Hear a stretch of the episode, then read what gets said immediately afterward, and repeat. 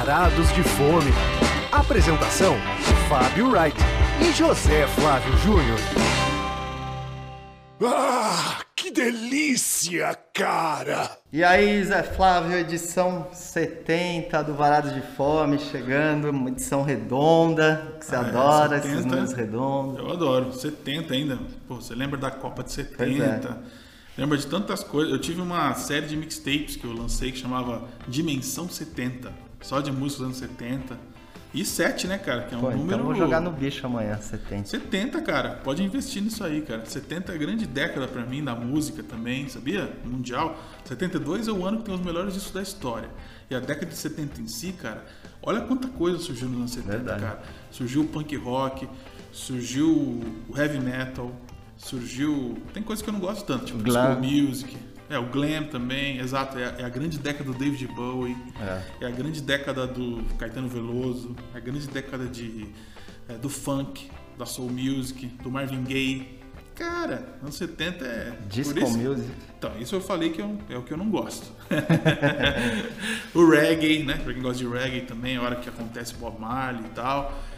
E no Brasil, vixe, cara, Clara Nunes aqui estourada no, no Brasil, nos anos 70. Isso, esse é anos 70. A gente tá pra- falando do programa 70, que a gente queria aproveitar para agradecer a nossa audiência que tem acompanhado a gente por 70 programas e que de vez em quando nos procura no Instagram para fazer alguma pergunta, algum comentário do programa. A gente fica muito feliz quando isso acontece, né? A gente, já que a gente não tem o Instagram do Varados de Fome, que é uma falha nossa, Pois é, a gente tem que criar esse Instagram aí, Zé.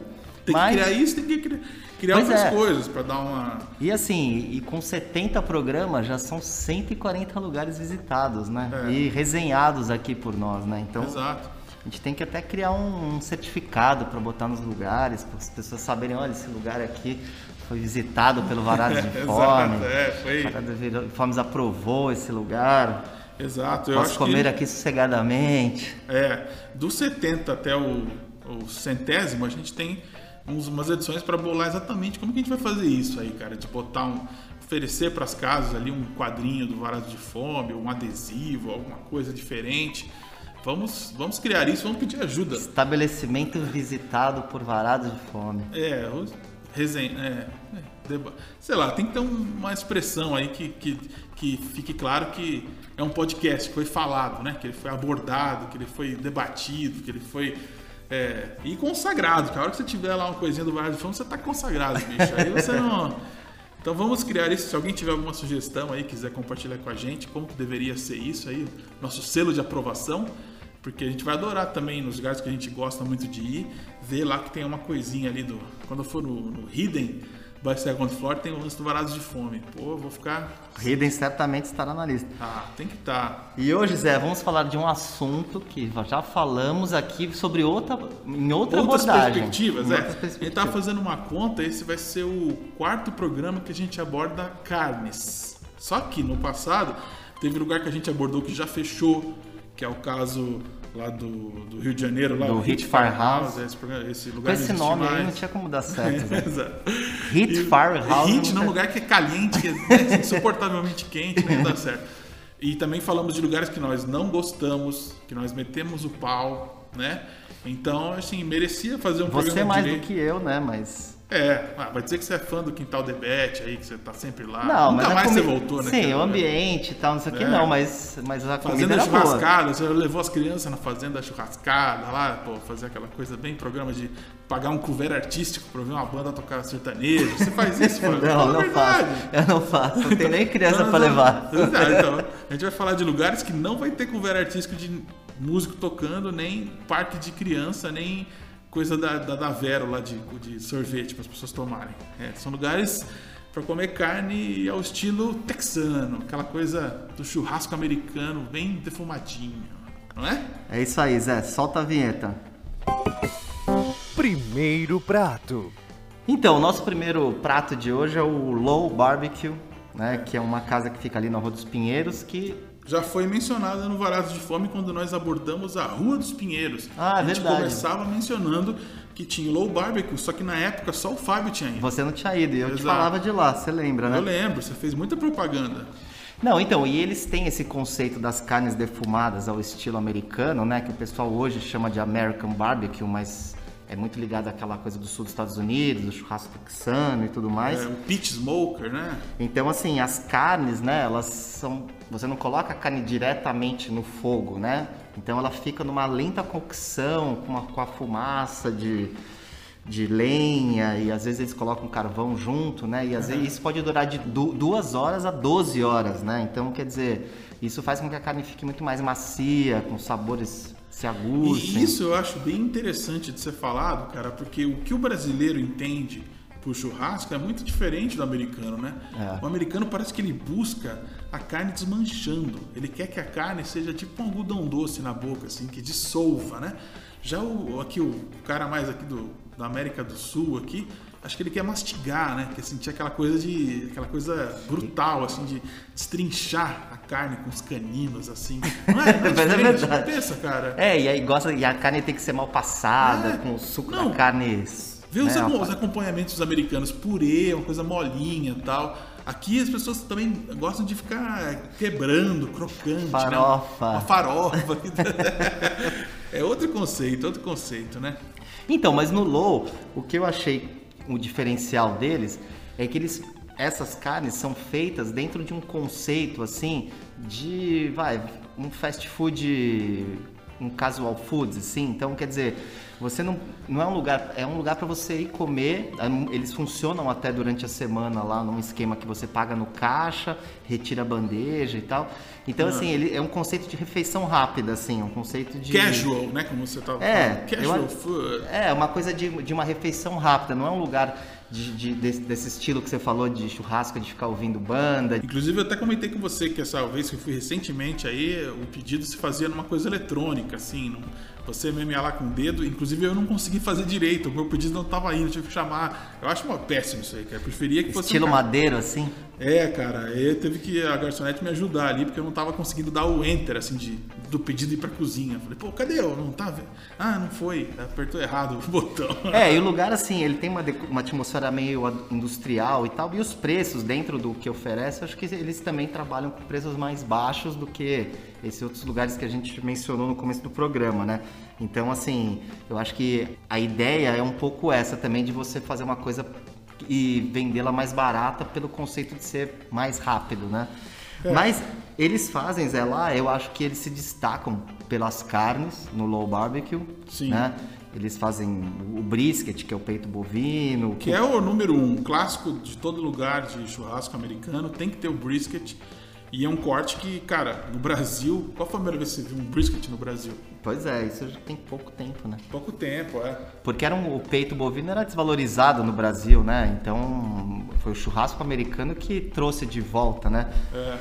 E também outro, outro clássico é o pulled pork, né? Que Também. desfiado, a carne suína des- desfiada, que também vai muito bem com molho barbecue. E eu vou te dizer, cara, que a- o pulled pork da- do low barbecue é um dos mais suculentos que eu já comi, cara. Incluindo nos Estados Unidos. É? Ele é muito molhadinho, cara. Pô, ele é viciante, cara. Você É, começa a comer, gostei você fala, também. cara, quero mais disso aqui, cara. Porque ele é muito, muito, muito bem feito. E eu achei interessante que na hora de pedir, vamos supor, você vai pedir um, um brisket, né? Eles te dão a opção de pedir um pouquinho do pulled pork como acompanhamento, entendeu? Então isso E é- tem aquela tábua também, que você tem um pouquinho de cada ingrediente. Tem a versão, a versão brasileira, com carnes aqui mais familiarizadas com, com a gente, e o, e o bem americano lá, o American Table. Não sei como, como é que eles dão o nome, mas que aí você tem um pouquinho do brisket, um pouquinho do pulled pork, e o destaque da casa pra mim, que é a linguiça. Ah, Sausage. linguiça artesanal defumada deles, né? Cara, a linguiça deles, Eu não provei. cara, meu Deus, ela, é- ela- essa também é- desmancha, cara. Você É? vai cortar assim, a, a, a faca parece uma man, você tá passando manteiga, assim, sabe, cara? Pô, preciso experimentar Nossa, cara, esse é um. Isso me surpreendeu, cara. Eu nunca peço salsicha nesse lugar, quer dizer, sausage, né? Seria linguiça a nossa, né? Nunca peço, mas a de lá eu recomendo que as pessoas não percam essa, essa linguiça do low barbecue. É, então, quando eu, eu, eu fiz a visita ao Low Barbecue, já conheço a casa, mas eu acabei fazendo um pedindo, né? E eu sei que eles fazem o cupim, mas quando eu estive lá presencialmente, foi numa época que eles estavam fazendo a picanha. Não sei se eles continuam fazendo. No cardápio atual, de delivery não tem. Não tá a picanha lá. Mas a picanha deles nesse formato defumado, cara, fica espetacular, assim. Eu lembro que foi uma coisa que me surpreendeu. Inclusive, É, então, um amigo pode- que me deu a dica, ó, você já provou? Porque geralmente você vai nesse tipo de lugar. Você vai direto no brisket, Você vai no né? brisket, pulled pork e tal. E ele falou, cara, experimenta a picanha que vale a pena. E a picanha realmente me surpreendeu. Mas é o que eu falei, por isso que você, na hora que você vai pedir os, os pratos combinados, né, de carne, eles têm a versão bem americanizada, né, que é o que você a primeira opção, mas tem a versão brasileira, a versão brazuca, com cortes que são mais familiarizados pra gente, assim. Só que na versão Pois é. smoked, né, cara? Então essa Pô, isso aí seria um negócio legal de abrir. Se alguém tivesse essa ideia, abrir um- uma casa americana só com cortes brasileiros, será que não daria certo? É, mas aí tem um mix de culturas aí que eu não sei se dá certo. Como a gente É, tá falando, é. o brasileiro gosta de uma coisa pra rasgar assim com o dente. Aí você bota uma picanha desmanchando, assim, não sei se. Enfim, a, a se pensar, né? Vamos ver se alguém. E uma coisa que eu lembrei também do Low Barbecue, cara, é que eles fazem também sanduíches com o pulled pork Sim. e tal. E eu lembro que eu, uma das vezes que eu fui lá, eu já tive lá algumas vezes, porque é um lugar assim, pra você entrar, fazer a refeição e ir embora, né? Muitas Sim. vezes, às vezes sozinho tal, ele funciona bem, uma refeição rápida. E eu provei um sanduíche dele de pulled pork que também tava muito bom. E o, o molho barbecue deles é bem é um molho barbecue que eu acho que se destaca. Sim. Ele tem um toque picante, assim, interessante. É bem singular, é da casa mesmo, né? E eles até vendem se quiser levar.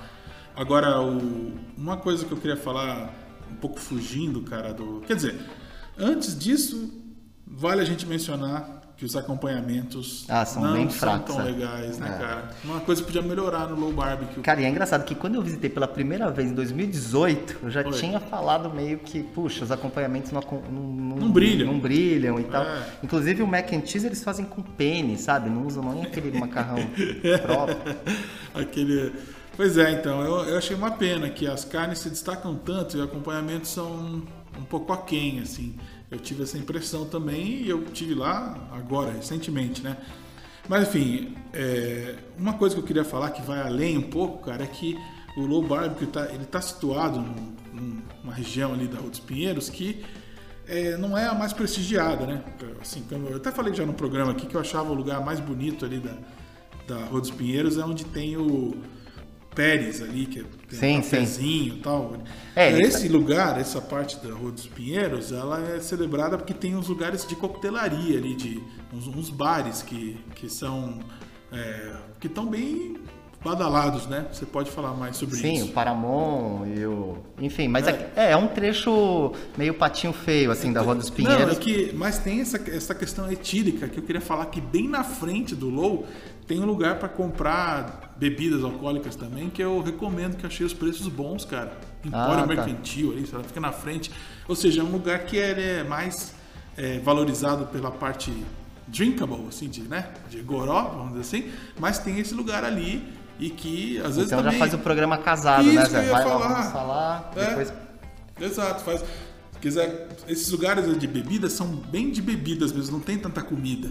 E aí você sabe que tem o low ali, então você pode tomar um drink aqui, comer lá, ou comer primeiro, depois tomar o drink. É, e eu, e, eu lembro que ele tentou uma época, cara, emplacar um, um, um bar dentro do Low Barbecue. Ele deu até um outro nome e tal, acho que era no piso superior, mas eu não sei se esse projeto foi, na, foi, foi pra frente.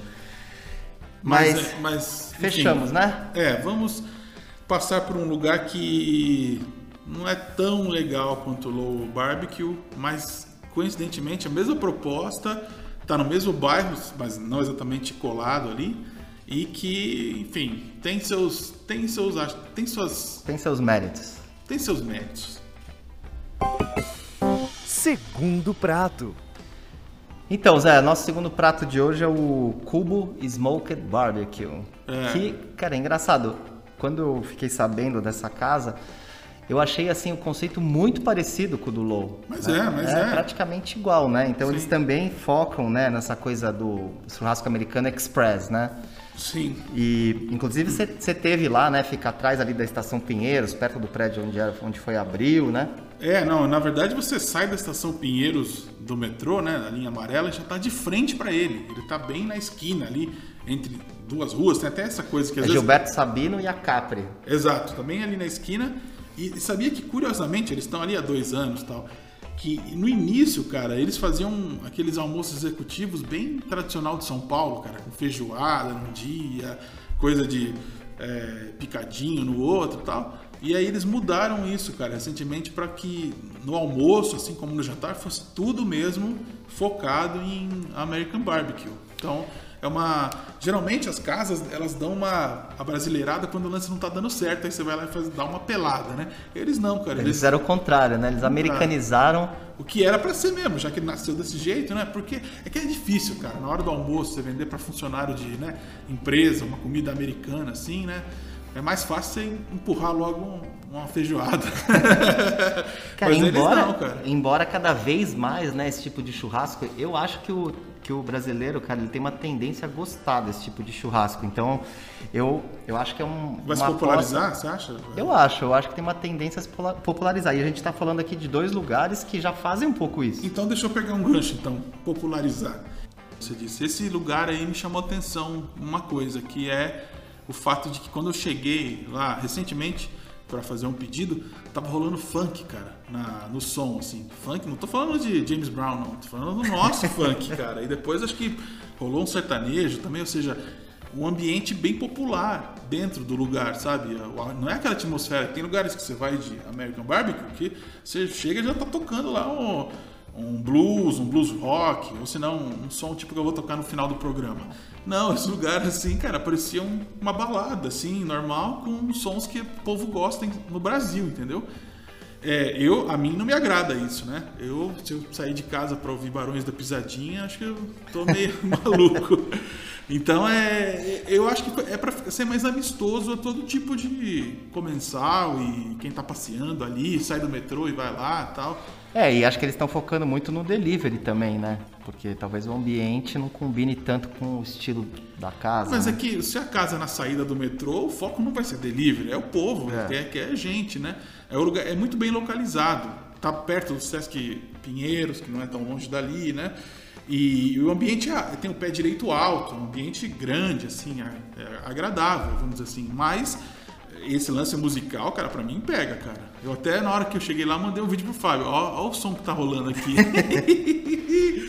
Mas ó, é, é... Mas é, eu acho que, enfim, é, um, é uma maneira aí deles tentarem, né, se diferenciar, né? Porque em Pinheiro, se você for pensar, cara, tem o Barking Crust, tem o Low que a gente comentou, né, no primeiro bloco, e, e, o Cubo é uma terceira casa. É que tinha aquela outra casa no dos Pinheiros que fechou, que a gente não gostou tanto. Quer dizer. É, mas lá não, não é tinha é esse coisa. tipo de. É, não é a mesma não coisa. Tinha. Não, é verdade.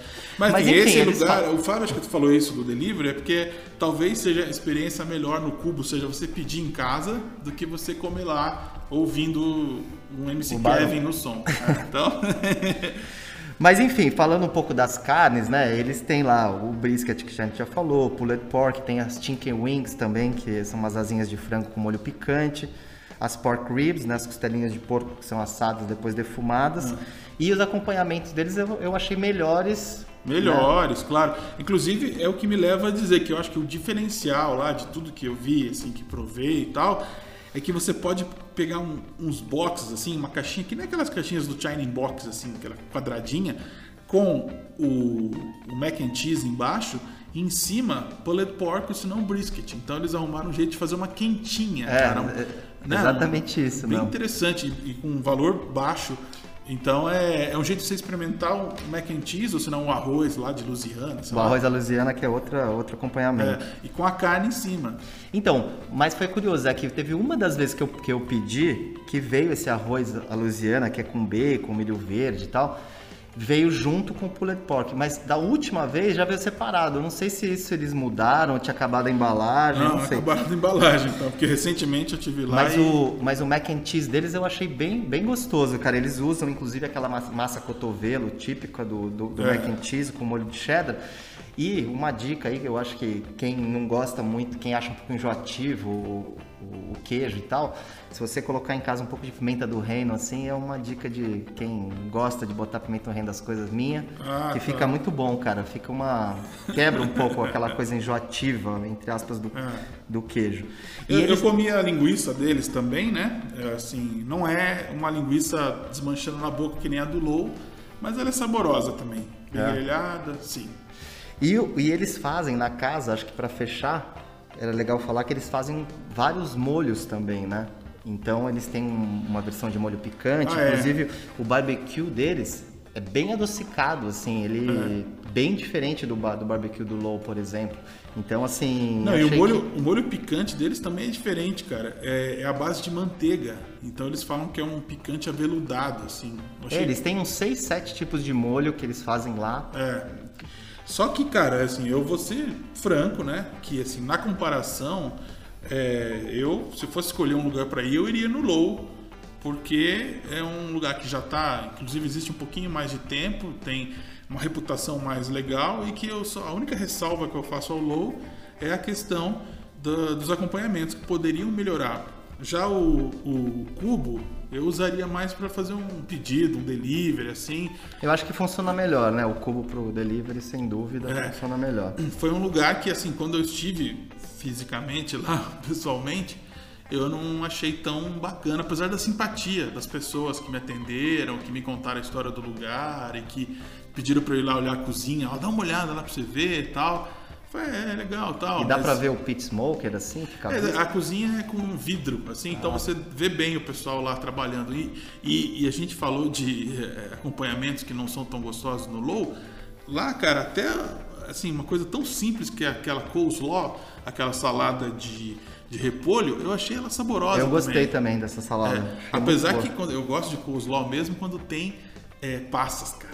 E É. aí, mas eu acrescento em casa, viu? Eu já tenho já um- uma caixinha de passas ali, que quando eu chego uma coleslaw pra mim que não tem passas, eu As adiciono. polêmicas passas, né, Zé? Pois é, mas eu acho que na coleslaw ela combina muito bem. É, e, essa- e- e a deles acho que tem um toque de erva doce, maçã verde, alguma coisa assim. Cara, e- é, é bem, é bem gostosa mesmo. Eu pedi da primeira vez. E vou te dizer que eles já deixam pronta num sacão, assim, que eu vi o, o cara Ah, é? tirando, assim, botando na caixinha. Ou seja, é, é um lugar que as coisas são corretas, vamos dizer assim. Não tem uma, um super destaque gastronômico nesse lugar. Não, não achem que é um. Sim. Uma, Mas- assim, não, vai, não vai receber o nosso quadrinho lá do Varados de Fome, provavelmente quando a gente fizer.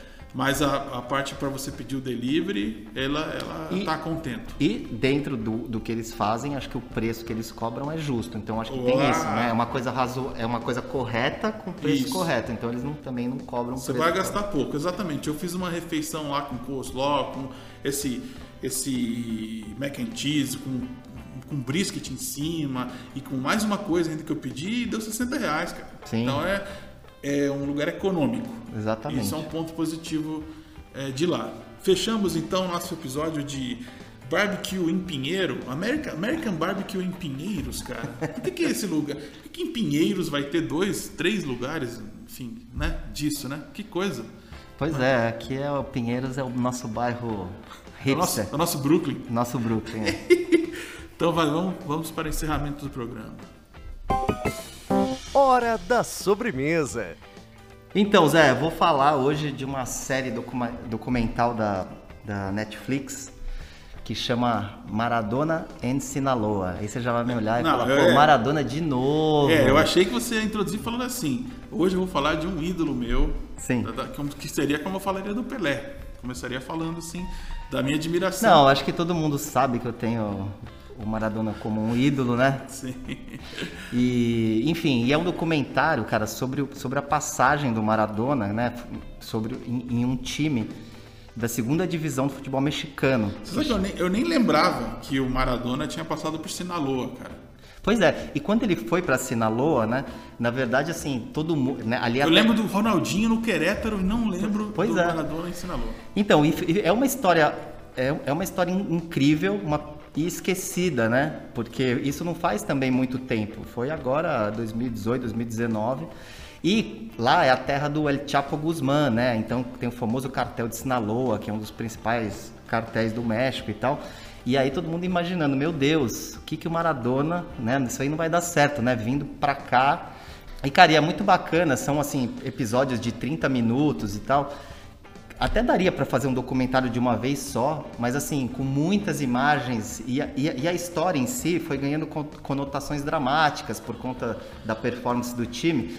E assim, e a figura do Maradona, né, cara? Assim, ele se entrega de corpo e alma assim para as É, coisas, né? é. Então, ele não tava nem aí que era um time da segunda divisão, que quando ele ia viajar, os caras ficavam tirando sarro, fazendo ca- cantando pra ele, sac- sacaneando Maradona e tal, não sei o quê. E ele, meu, se envolveu e ele, assim, menos do que tática, ele era quase um, coach motivacional, assim, É, né? é. Só que é, é tão bacana porque a cidade inteira se, se envolveu, né? Porque é- é a cidade de Sinaloa, eles têm um time de beisebol famoso que chama Los Tomateiros e tal.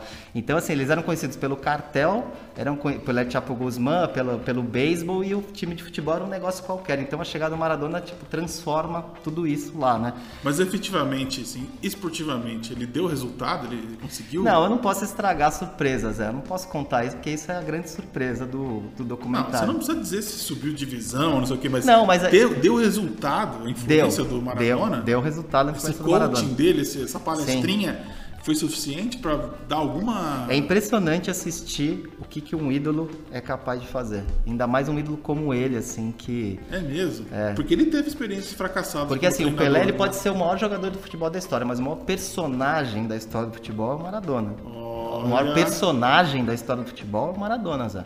Olha, Não é o Jorge Best. E os Não. ingleses vão querer te matar. Não, o maior Se algum ouvinte nosso inglês ouvindo Cara, não existe um, um- um anjo caído que nem o Maradona. E o Paul. Gascoigne? Não, mas é aí que tá, não é o mais E o polêmico. Cantona? E o Cantona? Não, mas aí você tá falando de gente polêmica. E o Garrincha? Não é o maior personagem da história? Não, do- tá, tá bom, ele pode Olha. rivalizar com o Garrincha, mas eu acho que o Maradona é maior, cara.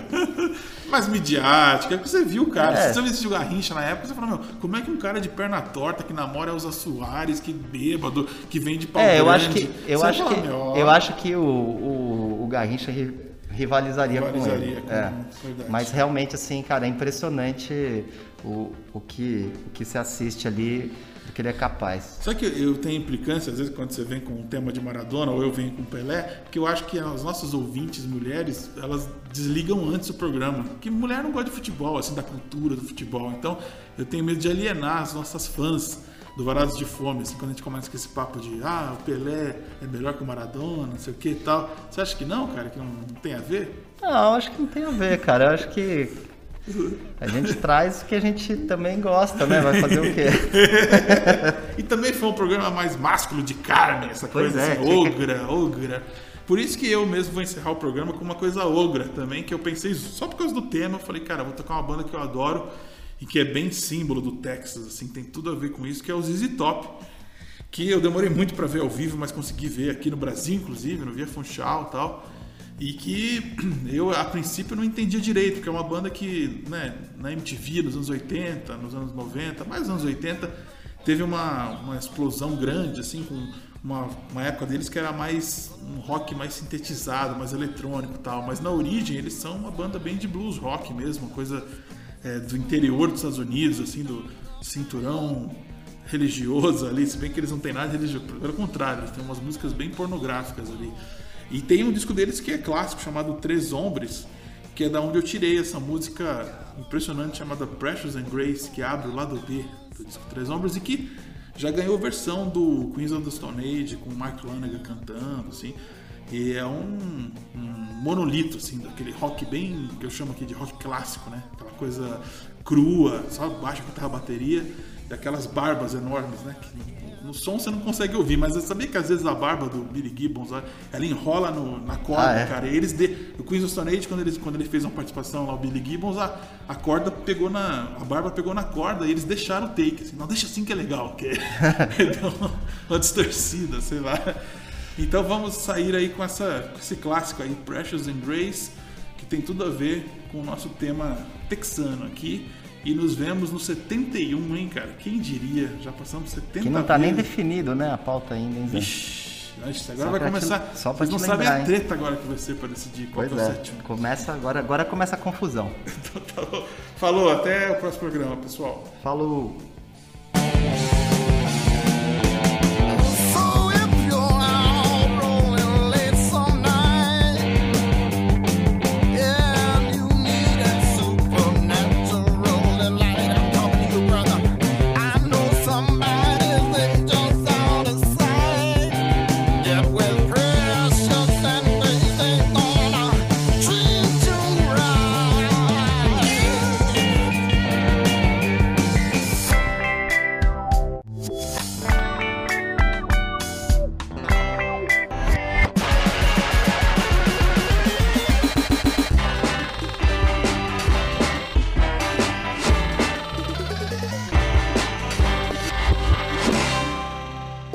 Obrigado por sua preferência. Volte sempre.